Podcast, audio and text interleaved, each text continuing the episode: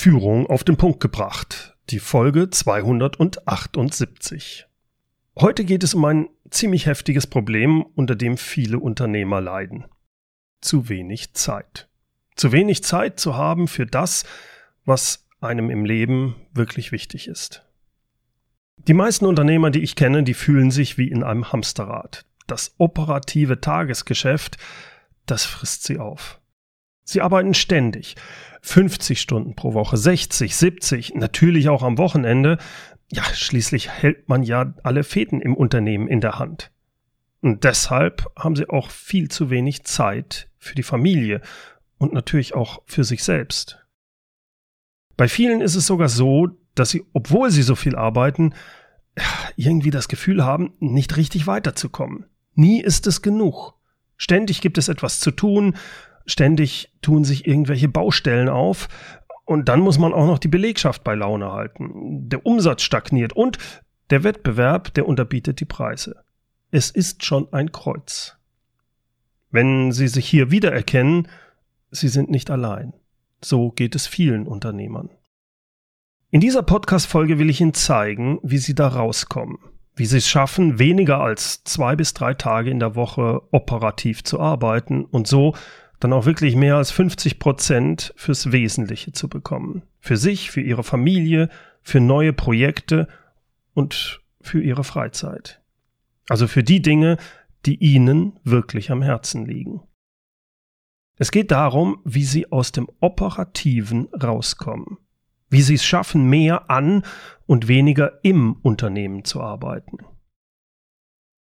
Zu diesem Thema habe ich vor kurzem ein Webinar gegeben. Da das sehr gut ankam, habe ich mich entschieden, Ihnen einen Audioausschnitt davon hier im Podcast vorzustellen. Den Webinarmitschnitt können Sie sich auch als Video anschauen. Den Link dazu gibt's in den Show Notes. Viel Spaß! Das Problem vieler Unternehmer, wenn ich Unternehmer sage, meine ich auch immer Unternehmerinnen. Äh, der Einfachheit halber lasse ich das als Unternehmer.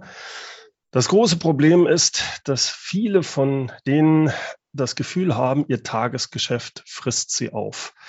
Also äh, sie fühlen sich in diesem Hamsterrad. Problem dabei ist, man hat das Gefühl, einfach nur fremdbestimmt zu sein. Der Kunde will was, Mitarbeiter wollen was, man ist, man hat sich eigentlich das Hamsterrad, das ist ja das Schlimme als Unternehmer, man kann es niemandem in die Schuhe schieben. Man hat sich ja selbst so aufgebaut, man hat es ja eigentlich selbst so gewollt. Vielleicht hat man es nicht wirklich gewollt, aber man hat sich aufgebaut. Das heißt, man hat keine Zeit für die Familie, äh, weil ständig irgendwas im Unternehmen ist. Man arbeitet 50 Stunden, teilweise mehr in der Woche, arbeitet an den Wochenenden. Und das Schlimme häufig ist dann, trotzdem geht es irgendwie nicht so richtig voran. Der, der Umsatz stagniert, es wird schwierig, Mitarbeiter zu bekommen dann tun die Mitarbeiter nicht richtig das, was man eigentlich gerne hätte, was sie tun sollten. Also es ist eine Melange von unterschiedlichen Problemen, die sich da ergeben. Und wenn Sie sich da so ein bisschen wiedererkennen, es ist ganz normal. Das sind diese Schmerzen, die man als Unternehmer gerade in bestimmten Phasen des Unternehmens hat, in diesem Hamsterrad drin zu sein. Es geht vielen Unternehmern so. Das, das ist, glaube ich, das Wichtige hier zu sagen. Jetzt gibt es, wenn man dieses Problem irgendwie ins, in Google eingibt oder auch wenn man einfach nur auf LinkedIn ist und dann bieten einem ganz viele Leute viele Lösungen dafür an. Die klingen auch alle durchaus einsichtig und sinnvoll. Ja, also ähm, du musst natürlich mehr delegieren, lieber Unternehmer. Du darfst nicht so stark im Operativen tätig sein. Außerdem äh, wäre es natürlich günstig, wenn du dann Mitarbeiter einstellst, wenn du nicht äh, genügend Sachen wegdelegieren kannst. Und du musst natürlich Systeme schaffen. Wenn du das hast, dann ist das die Lösung. Und leider ist es nicht so einfach. Jeder dieser Punkte hat seine Berechtigung.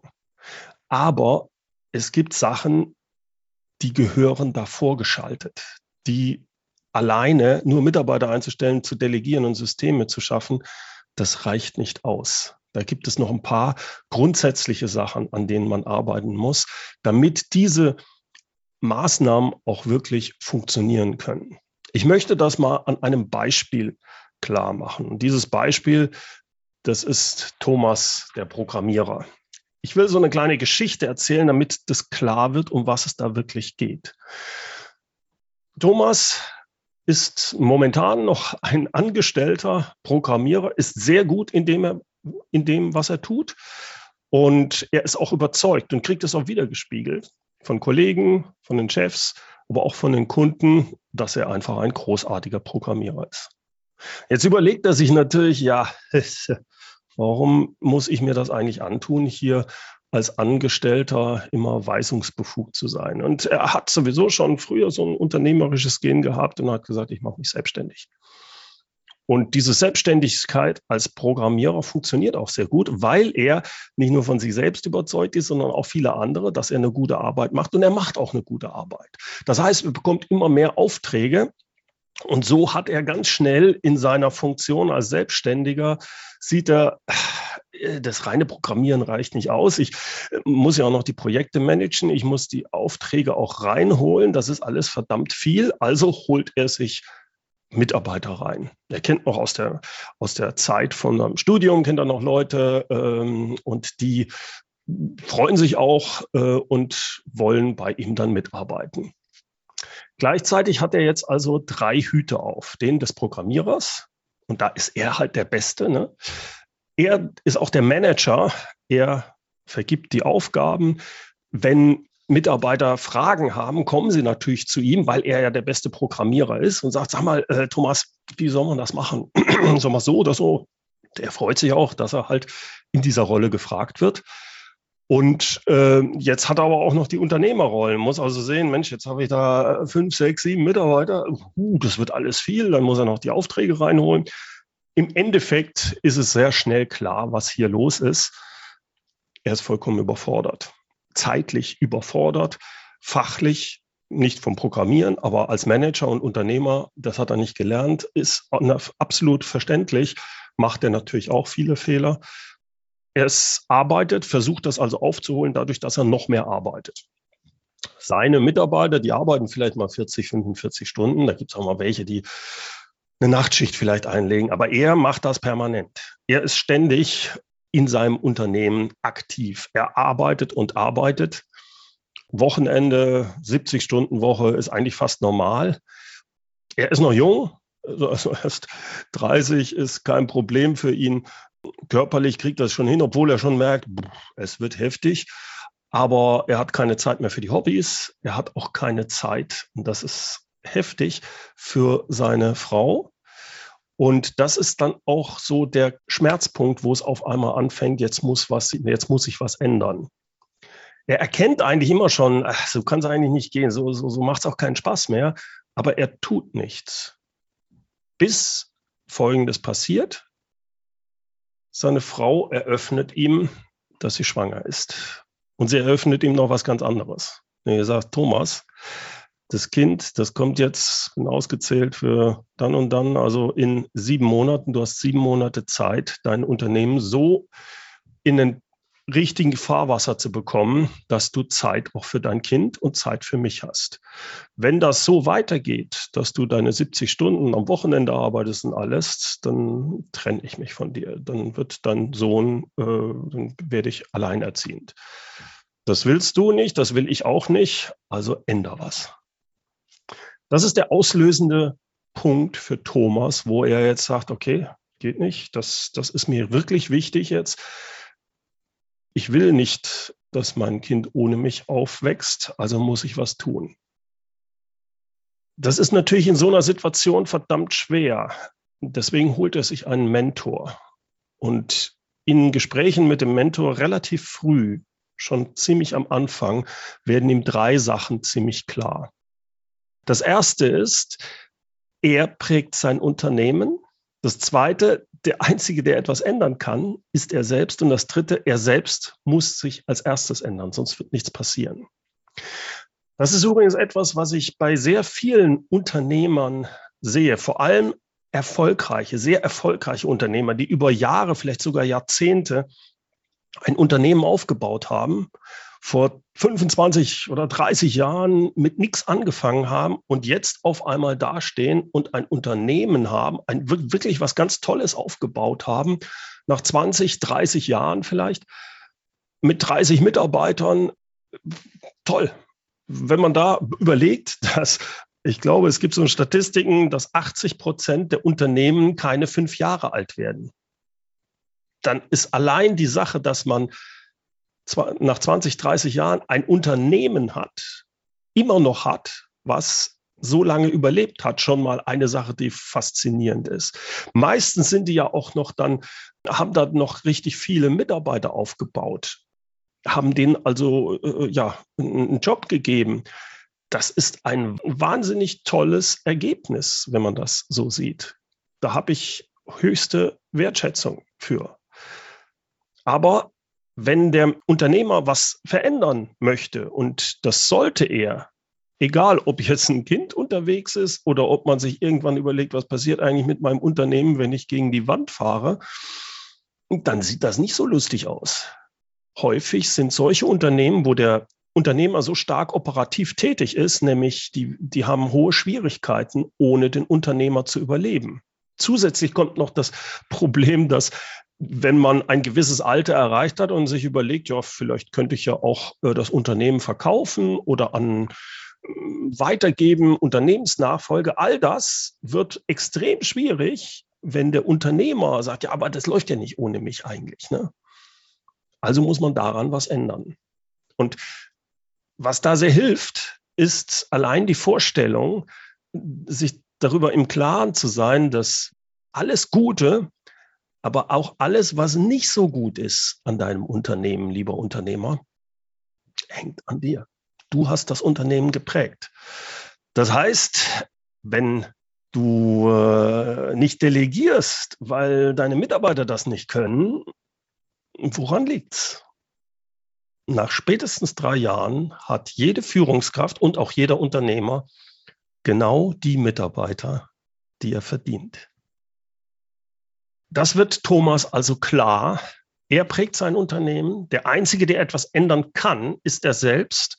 Und er selbst muss sich als erstes ändern. Und genau das erarbeitet er mit seinem Mentor und mit der Hilfe von anderen Gleichgesinnten. Er hat es dann geschafft, nach sechs Monaten, also kurz bevor das Kind kommt, dass er sich so freigeräumt hatte, dass er wirklich nur noch vier Tage acht Stunden gearbeitet hat und das Unternehmen lief dann. Es lief noch nicht ganz ohne ihn. Er hat aber alles in die Wege geleitet, sodass er zumindest diese Zeit nun hat, um sich Wichtigem, nämlich dem familiären, widmen zu können. Wie hat er das gemacht? Er hat als erstes mal viel in seiner Selbstführung, also wie er sich selbst führt, wie er sich selbst einbringt, verändert. Er hat seine Rolle verändert. Ihm wurde ziemlich schnell klar, dass er zwar der beste Programmierer ist, wenn er es aber nicht hinkriegt, dass seine Mitarbeiter mindestens genauso gut programmieren können, wird er immer das Bottleneck sein. Also musste er seine Mitarbeiter dahin bringen, dass sie mit der Zeit sogar besser werden, als er je war. Das ist zumindest das Ziel. Das Zweite ist, er hat eine Leitungsstruktur eingezogen, weil er immer größer wurde, das Unternehmen immer größer wurde, braucht er auch Leute, die, an die er delegieren konnte, Verantwortung delegieren konnte, zum Beispiel für die Entwicklung, zum Beispiel für den Vertrieb. Und dadurch hat er dann wirklich genügend Zeit auch bekommen für seine Familie und sein Kind. Er hat immer noch Aufgaben. Er ist ja der Unternehmer. Er hat diese Unternehmeraufgaben, die typischen. Er ist dafür zuständig, dass die Prozesse richtig laufen, dass die richtigen Mitarbeiter an der richtigen Stelle sind, dass die richtigen Leute eingestellt werden. Er netzwerkt auch, aber er ist nicht mehr in der Art operativ tätig, wie er das vorher war. Jetzt schauen wir uns mal genauer an, was die drei wichtigsten Sachen sind, die er verändert hat. Die drei entscheidenden Dinge waren jetzt von der Selbstführung beispielsweise, er ist jetzt nicht mehr ständig ansprechbar, was er vorher war. Da gehen wir gleich näher drauf ein. Das Zweite, er delegiert Verantwortung, nicht nur Aufgaben. Warum ist das so wichtig auch? Es ist wichtig, weil die Leute sich dann auch stärker mit der Sache äh, identifizieren. Und er erlaubt den Leuten Fehler zu machen, aus den Fehlern zu lernen und dadurch besser zu werden. Wie er das macht, gehe ich auch gleich ein bisschen näher drauf ein. Und er hat das Unternehmen richtig positioniert. Das ist eine ganz entscheidende Sache. Weil wenn das Unternehmen nicht richtig positioniert ist, gerade kleine Unternehmen haben damit fast immer das Riesenproblem, dass sie stark im Wettbewerb sind. Wer stark im Wettbewerb ist, weil er nicht richtig positioniert ist, hat immer die Schwierigkeit, dass er nicht genügend Profit hat. Die Margen sind zu gering, weil man im Preiskampf steht. Damit kann ich aber auch nicht die besten Leute anziehen. Ich kann nicht die, die Leute leicht über Durchschnitt äh, bezahlen.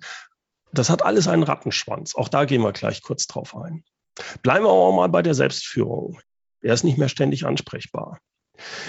Es gab so ein paar Glaubenssätze, an denen er gearbeitet hat. Zum Beispiel hatte er immer früher gehört, ja, eine gute Führungskraft, da steht die Tür immer offen für die Mitarbeiter. Und er hat ziemlich schnell verstanden, nein, das ist falsch, das ist Unsinn. Wie soll das auch funktionieren? Wenn ich gerade im Gespräch mit einem Mitarbeiter bin, dann darf die Tür nicht auf sein, die muss zu sein. Aber das ist jedem direkt offensichtlich, ja, klar. Aber auch ich selbst als Unternehmer oder Thomas als Unternehmer, wenn er sagt, ich arbeite momentan an einer Strategie, ich versuche mir hier zu überlegen, was wir wie machen, äh, ich versuche klar zu denken, wie wir die Prozesse aufbauen und, und, und. Da muss die Tür zu sein. Das ist genauso wichtig wie als wenn Thomas ein Gespräch mit einem Mitarbeiter hat oder ein Gespräch mit einem Kunden. Das heißt, er hat sehr schnell verstanden, dass das eine Wahnsinnsschwierigkeit für viele ist. Und warum ist es das? Weil diese Art, die Unternehmeraufgaben, wie auch viele Führungsaufgaben, sind selbstbestimmt. Sie sind nicht fremdbestimmt. Sie werden nicht von mir verlangt. Wenn der Kunde etwas will, dann äh, kommt der. Ich bin fremdbestimmt. Ich soll agieren. Wenn Steuer irgendwas will, äh, muss ich was tun. Wenn meine Mitarbeiter was von mir wollen, das ist eine Fremdbestimmung. Während wenn ich als Unternehmer agiere, die Unternehmeraufgaben, die muss ich aktiv angehen. Da gibt es keinen, der mir den Druck macht. Dadurch, dass das der Fall ist und wenn ich dann zu stark im Operativen bin, gewinnt sehr häufig, wenn ich nicht aufpasse, immer diese Fremdbestimmung, weil andere an mir ziehen. Und dagegen muss ich mich schützen. Deswegen ist auch sowas wie wie kommunizieren wir untereinander und vor allem, wie kommunizieren meine Mitarbeiter, Kunden etc. mit mir. Er hat sehr schnell verstanden, gerade in der heutigen Zeit, Social Media, dass man das sehr stark begrenzen muss, aber auch die, äh, die Kommunikation über Chats oder sowas und gerade auch E-Mails. Es geht nicht darum, direkt zu antworten. Diese Funktion einer E-Mail, aber auch Chats, zumindest für den Unternehmer, da geht es nicht darum, dass man innerhalb von fünf Minuten oder zehn Minuten antwortet. Er hat klare Erwartungshaltungen an seine Mitarbeiter, hat aber auch gesagt, die Erwartung, die ihr an mich habt, bitte, ihr könnt jederzeit mit mir einen Termin ausmachen. Ich bin immer für euch da. Ich bin immer erreichbar, aber nicht ständig ansprechbar. Er liest und beantwortet also seine E-Mails nicht ständig, sondern vielleicht ein, zweimal am Tag mehr nicht. Das reicht aus. Nur die Sachen, die wirklich dringend und wichtig sind, und dann ist meistens was schiefgegangen, denn Sachen, die dringend und wichtig sind, das darf nur einmal in der Woche oder vielleicht einmal im Monat maximal ankommen. Ich sage da immer auch diese gerne diesen Spruch, wenn Ihr Haus Feuer gefangen hat, dann ruft die Feuerwehr Sie an oder versucht verzweifelt Sie zu erreichen, aber sie schickt Ihnen ganz bestimmt keine E-Mail. E-Mail ist nicht für wichtig und dringende Sachen gedacht. Das Gleiche gilt übrigens auch natürlich für die Mitarbeiter. Ein Mitarbeiter, der hat genau das gleiche Recht. Das heißt, wenn ich dem eine E-Mail schicke und er antwortet nicht nach 20 Minuten und ich dann ihn anrufe und sage, sag mal, lieber Mitarbeiter, ich habe dir doch eine E-Mail geschickt, warum hast du noch nicht geantwortet? Derjenige hat die Kommunikation mit E-Mail nicht verstanden. Und was auch ganz entscheidend ist, und da muss ich ehrlich sagen, das ist etwas, was mir immer mehr bewusst wird, je älter ich werde, weil man einfach die Energie dann auch nicht mehr so hat. Die Überlegung, ich kann mir keine Auszeit nehmen, ist vollkommener Unsinn. Das ist das Gleiche wie, als wenn ich sage, ich habe keine Zeit, meinem Auto zum, zur Tankstelle zu fahren. Irgendwann äh, läuft das Ding dann nicht mehr. Der Mensch, der hat halt dann seinen Herzinfarkt oder sonst was, weil er seinen Körper sich selbst überlastet hat. Mal ganz abgesehen davon, dass man keine guten Ideen hat, wenn man nicht ausgeschlafen ist, wenn man sich nicht einfach mal rausgezogen hat. Das heißt, er hat verstanden, dass es ganz wichtig ist und hat das rigoros auch eingesetzt, sich Auszeiten zu nehmen. Auch hier vielleicht einen kleinen Tipp mal, ich nenne das White Space. Viele Unternehmer sagen mir in dem Moment dann, ja, das ist ja sehr schön, Bernd, aber ich kann das momentan nicht. Schau dir hier mal meinen Outlook-Kalender an. Da ist jetzt jeden Tag von morgens bis abends alles drin. Ich bin so im Tagesgeschäft drin. Wie soll ich das denn jetzt kurzfristig umändern? Und das lässt sich auch nicht innerhalb von Tagen umändern, aber innerhalb von Wochen. Wie funktioniert, wie kann man das ganz einfach machen? Ein Tipp, es gibt mehrere, aber ein Tipp ist für, von mir dann immer, gehen wir doch mal in zwei oder vier Wochen oder vielleicht in sechs Wochen in den Outlook-Kalender. Wenn wir da dann schauen, oh, da gibt es jetzt auf einmal doch wieder freie Zeiten, weil klar, die nächsten Tage ist alles voll, aber in sechs Wochen, da ist der Mittwoch zum Beispiel ganz frei. Oder hier der Freitag, Vormittag ist alles weg. Da ist niemand, da habe ich keine Termine. Also packe ich mir einen Termin mit mir selbst rein. Das nenne ich White Space. Ich baue mir White Space aus. Vielleicht weiß ich noch gar nicht genau, was ich da mache. Aber eins werde ich in jedem Fall nicht machen irgendwelchen operativen Kram, irgendwelche Sachen, die fremdbestimmt sind. Ob ich in dieser Zeit mit meinem Partner oder Partnerin äh, äh, einfach nur einen Kaffee trinken gehe, ob ich mir da Gedanken über die Strategie mache oder wie auch immer, vollkommen egal. Das Entscheidende für meinen White Space ist, es sind Sachen, die sind selbstbestimmt. Sie sind nicht fremdbestimmt. So, also Thomas ist klar geworden, er darf nicht mehr ständig ansprechbar sein und hat das auch umgesetzt. Das ist innerhalb von kürz, kurzer Zeit hat ihm schon relativ viel gebracht. Jetzt gibt es aber noch andere Punkte, die ich ja vorhin angesprochen habe. Der zweite war nicht nur Selbstführung, sondern auch Mitarbeiterführung. Wie kriege ich die Mitarbeiter hin, dass sie nicht nur Aufgaben, sondern auch Verantwortung übernehmen? Da gibt es auch verschiedene Sachen. Da gehe ich in dem Leadership Intensive stärker drauf ein. Ich will aber einen Punkt mal rausgreifen der meiner Ansicht nach ganz wichtig ist, weil viele Leute glauben, ja, ja, Gerob, ich delegiere schon, aber irgendwie funktioniert das nicht. Es kommt immer wieder zurück zu mir, dann muss ich es doch wieder selber machen. Und da passiert häufig eine äh, Sache, vor der man wirklich aufpassen muss. Die passieren selbst guten Führungskräften, die eigentlich sonst wirklich gut unterwegs sind. Und das ist die Rückdelegation. Wie funktioniert das? Gerade wenn man besonders viel zu tun hat, ist man dafür anfällig. Beispiel, man hat an einen Mitarbeiter, ich nenne ihn gerne Hugo, eine Arbeit delegiert. Und Hugo kann das auch. Wir haben auch gut delegiert, alles nach Delegationsregeln absolut richtig gemacht. Hugo hat es auch angenommen macht. Das ist ein Projekt, was irgendwie gemacht werden muss und da ist eine Deadline auch in zwei Wochen.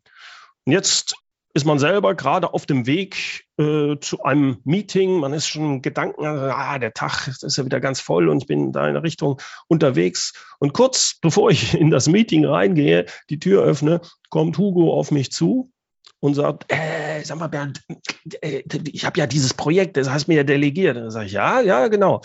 Ich habe hier ein kleines Problem. Ich weiß jetzt nicht, ob ich A oder B machen soll. Äh, schau mal, kannst du da, ich in, innerlich denke ich dann, ich muss doch in das Meeting. Gleichzeitig will ich aber äh, ja auch jemand sein, der dem Mitarbeiter hilft. Und jetzt ist die Gefahr, dass Leute das übernehmen dass sie sagen, ähm, ja, dann, dann, dann gib mal her, was du bisher gemacht hast. Ich schaue mal, ob wir A oder B machen. Und das nennt man Rückdelegation. Das darf man nicht machen. Wann passiert das besonders? Wenn man sowieso im Stress ist, ähm, in dieser psychischen Sache ist, ähm, eigentlich äh, müsste ich dem sagen, nee, das ist deine Aufgabe, nicht meine. Will man natürlich nicht machen, man will ja helfen. Gleichzeitig macht der Mitarbeiter das vielleicht sogar noch geschickter, weil er dann sagt, äh, sag mal Bernd, ähm, du kennst dich doch da am besten mit aus. Was macht er damit, bewusst oder unbewusst bei mir? Es führt dazu, dass ich sage, ja, hat er schon recht. Äh, ich habe ja meine drei Rollen, die Expertenrolle und in der Expertenrolle werde ich jetzt angesprochen. Das ist ja schön für mich. Ne? Fühlt sich gut an. Denn immer wenn ich in dieser Manager- oder Unternehmerrolle bin, weil ich das ja auch nie gelernt habe, mache ich ja immer Fehler oder nicht immer, aber immer mal wieder, jedenfalls viel mehr Fehler, als ich in der, dieser Expertenrolle habe. Also falle ich unbewusst auch sehr gerne in diese Expertenrolle wieder rein. Das ist gerade bei Leuten, die wirklich sehr gut in ihrer Tätigkeit waren. Ob das Vertrieb war, ob das Entwicklung, ob das sonst was ist. Und wenn ich da so noch angesprochen würde, also im Prinzip Honig ums Maul geschmiert kriege, dann bin ich da gefährdet. Das merke ich sehr wohl, wenn ich klar bin. Das merke ich aber nicht zwischen Tür und Angel häufig. Und auf einmal habe ich das Ding dann doch wieder in der Hand und denke, ja, verflucht, jetzt liegt es auf meinem Schreibtisch. Und das Coole daran ist, das muss man sich immer überlegen, eigentlich habe ich diese Aufgabe delegiert. Was jetzt passiert ist, die Aufgabe ist wieder zu mir zurückgekommen und ich habe jetzt auf einmal jemanden, der mich kontrolliert. Also mich als die Führungskraft oder den Unternehmer. Ich werde jetzt kontrolliert von meinem Mitarbeiter, weil der mit allem Recht nach einem Tag kurz mal reinschauen kann und sagt, ey Chef, hast du schon mal Zeit gehabt, da drüber zu schauen? Der macht mir Druck. Fremdbestimmung ohne Ende, obwohl ich doch eigentlich delegiert habe. Und um das zu vermeiden, vielleicht jetzt ganz kurz als Tipp und auch um den Mitarbeiter zu helfen, ist prinzipiell sich anzueignen, zwischen Tür und Angel keine Entscheidungen dieser Art zu treffen oder etwas anzunehmen. Was mache ich stattdessen? Ich sage, äh, Hugo, ich helfe dir gerne, aber nicht jetzt. Ich habe jetzt dieses Meeting. Wie sieht's aus? 17 Uhr, ein Termin bei mir im, im Büro, da können wir, da, dann nehme ich mir die Zeit, dann gehen wir durch die Sache durch. Jetzt passieren zwei Sachen.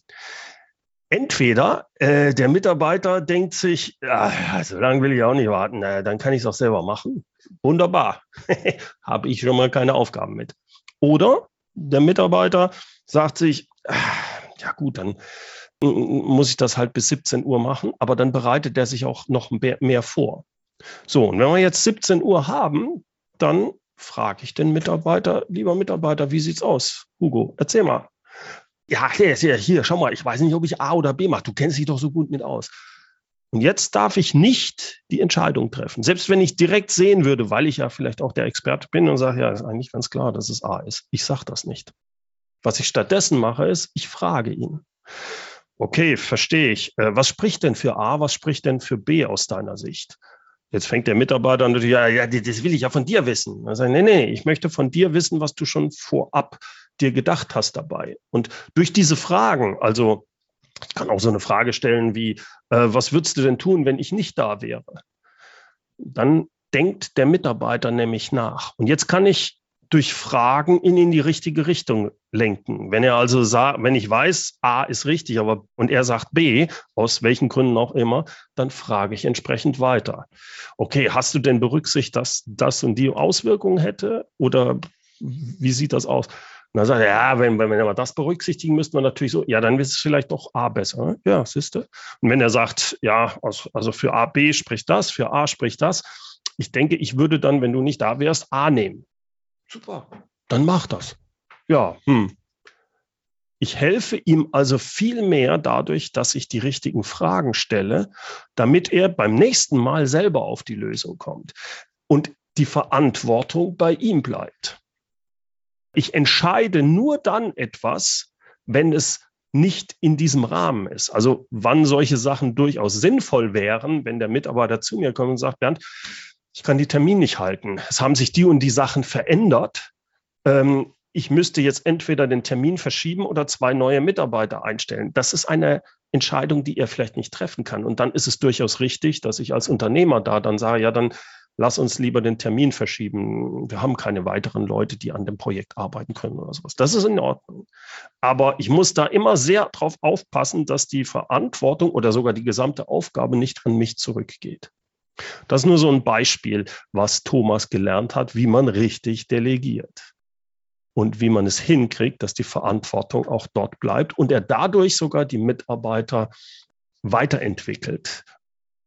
Das Dritte, was ganz entscheidend ist, was ich bei einigen Unternehmen sehe, die da noch Schwierigkeiten haben, ist, Thomas hat sich sehr genau gut positioniert mit seinem Unternehmen. Das heißt, er hat nicht alle Aufträge angenommen, sondern hat gesagt, äh, wir sind nicht für alle da, wir sind für ein ganz bestimmtes Segment da und dort sind wir besonders gut. Bei anderen äh, sind wir nicht so, so gut und deswegen machen wir diese Aufgaben auch nicht mehr. Das ist ein bisschen sehr vereinfacht dargestellt ist aber ganz entscheidend, weil wenn ich das nicht mache, wenn ich zu breit aufgestellt bin, bin ich fast immer im Wettbewerb.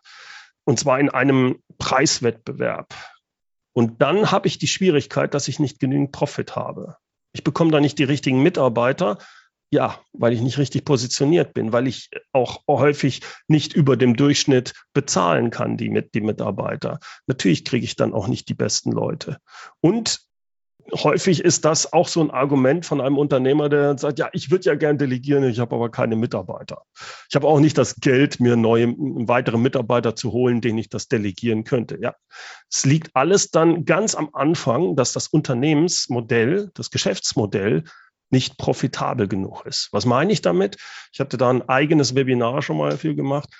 Ein kleines Unternehmen, was fünf oder zehn oder 15 Mitarbeiter hat, auch noch bis 20, 30, bevor die weiter skalieren, bevor die weiter wachsen, weil was ja viele durchaus wollen, sollten erst darauf achten, dass sie über mehrere Jahre es hinkriegen, ein EBT, also ein Earnings Before Tax, ein, ein, ein, äh, eine Brutto, Bruttoumsatzrendite zu haben, die zweistellig ist.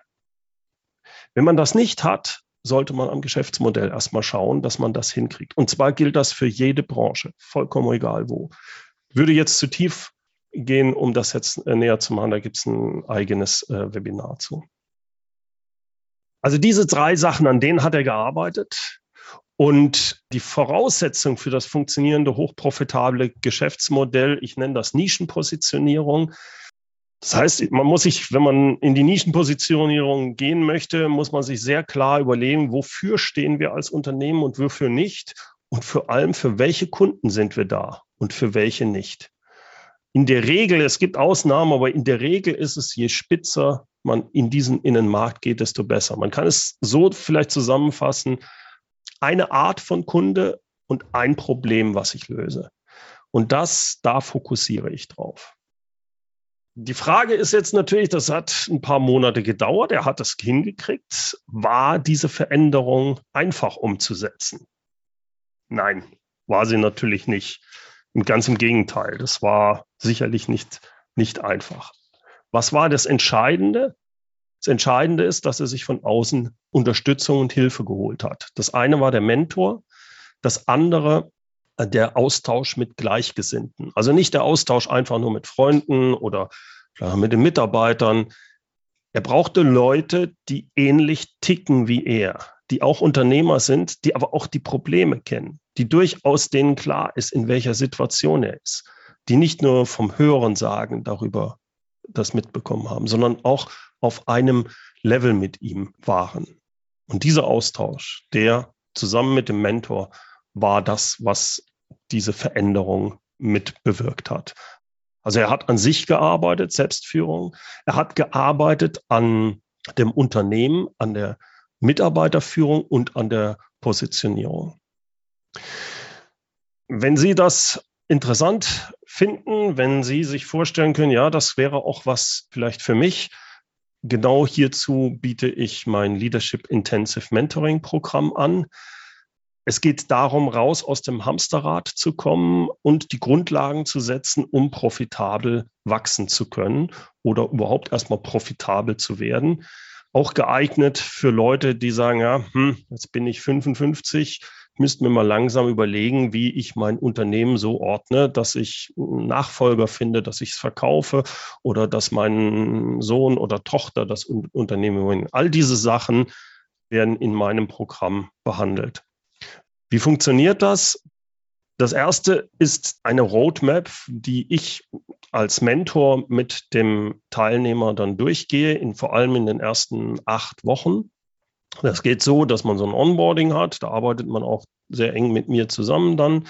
Es gibt die erste Phase, wo es mehr um die Selbstführung geht. Das nenne ich die Entlastenphase, weil das ja das größte Problem erstmal in dem Moment ist für den Unternehmer. Er sagt, ja, ist, ich würde ja gern dran arbeiten, ich habe ja keine Zeit. Also arbeiten wir dran wir schaufeln Zeit frei für die wichtigen Sachen, überlegen uns, was ist genau die Unternehmerrolle, was soll sie in Zukunft sein, wo stehen wir momentan, wie werden Entscheidungen getroffen vom Unternehmer und wie viel Kontrolle und wie viel Verantwortung kann er abgeben.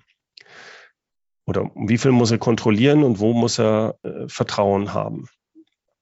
Und dann gehen wir mehr Richtung Unternehmen, basierend auf den persönlichen Zielen. Schauen wir uns das Geschäftsmodell auch an. Ist das überhaupt konkurrent? Stimmt das? Wir erarbeiten eine Unternehmensvision, wenn die noch nicht da ist und sehen anhand dem, wo wir momentan stehen und wo wir hinwollen, auf allen Bereichen, ob das Prozesse, Mitarbeiterführung ist, etc., eine Strategie und einen Umsetzungsplan für die nächsten Monate. Die Umsetzung, die erfolgt dann in der Phase 3 in den folgenden Monaten. Unterstützt wird diese ganze Sache dann durch die Gruppencalls. Das heißt, da ist der Austausch mit den anderen Unternehmern da. Alle drei Wochen gibt es einen solchen Gruppencall. Dann haben wir ein, ein Forum, was zur Verfügung stellt, wo auch der Austausch mit anderen stattfindet. Es gibt einen exklusiven Podcast, nur exklusiv für die Teilnehmer der Leadership Intensive. Ich habe regelmäßig alle ein, zwei Monate einen Experten für eine ganz spezielle Herausforderung äh, drin, der einen Online-Workshop macht. Hier zum Beispiel der Rainer Krumm für Unternehmensnachfolge, dann äh, die Diana Roth für Bewerbergespräche, den Michael Assauerz beispielsweise hatte ich dabei oder die Christina Linke für, für rechtliche Sachen.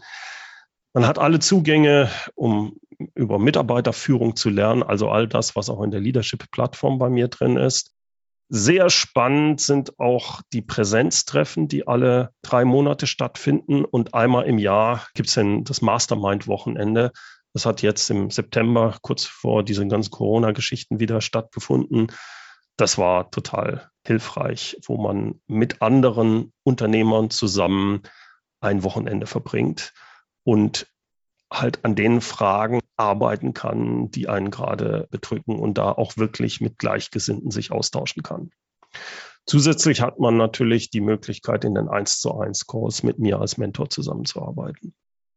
Ich habe einige, die seit Mitte 2020 jetzt da durch dieses Programm schon durchgelaufen sind. Die sind durchgehend alle sehr begeistert davon. Ich habe sehr schöne Testimonials und Empfehlungen von denen bekommen. Die finden Sie alle auf der Leadership Intensive Seite. Soweit der Ausschnitt aus dem Webinar. Den Link auf das Leadership Intensive Mentoring Programm wie auch auf den Videomitschnitt des Webinars gibt's in den Show Notes. Und die, die finden Sie unter www.mehr-führen.de Schrägstrich Podcast 278 Führen mit UE. Zum Abschluss darf unser inspirierendes Zitat nicht fehlen. Heute kommt das von meinem guten Freund, dem Produktivitätscoach und Zeitmanagement-Experten Ivan Platter. Nutze deine Zeit, denn sie kommt nie wieder. Herzlichen Dank fürs Zuhören. Mein Name ist Bernd Gerob und ich freue mich, wenn Sie demnächst wieder reinhören, wenn es heißt Führung auf den Punkt gebracht. Inspiration, Tipps und Impulse für Führungskräfte, Manager und Unternehmer.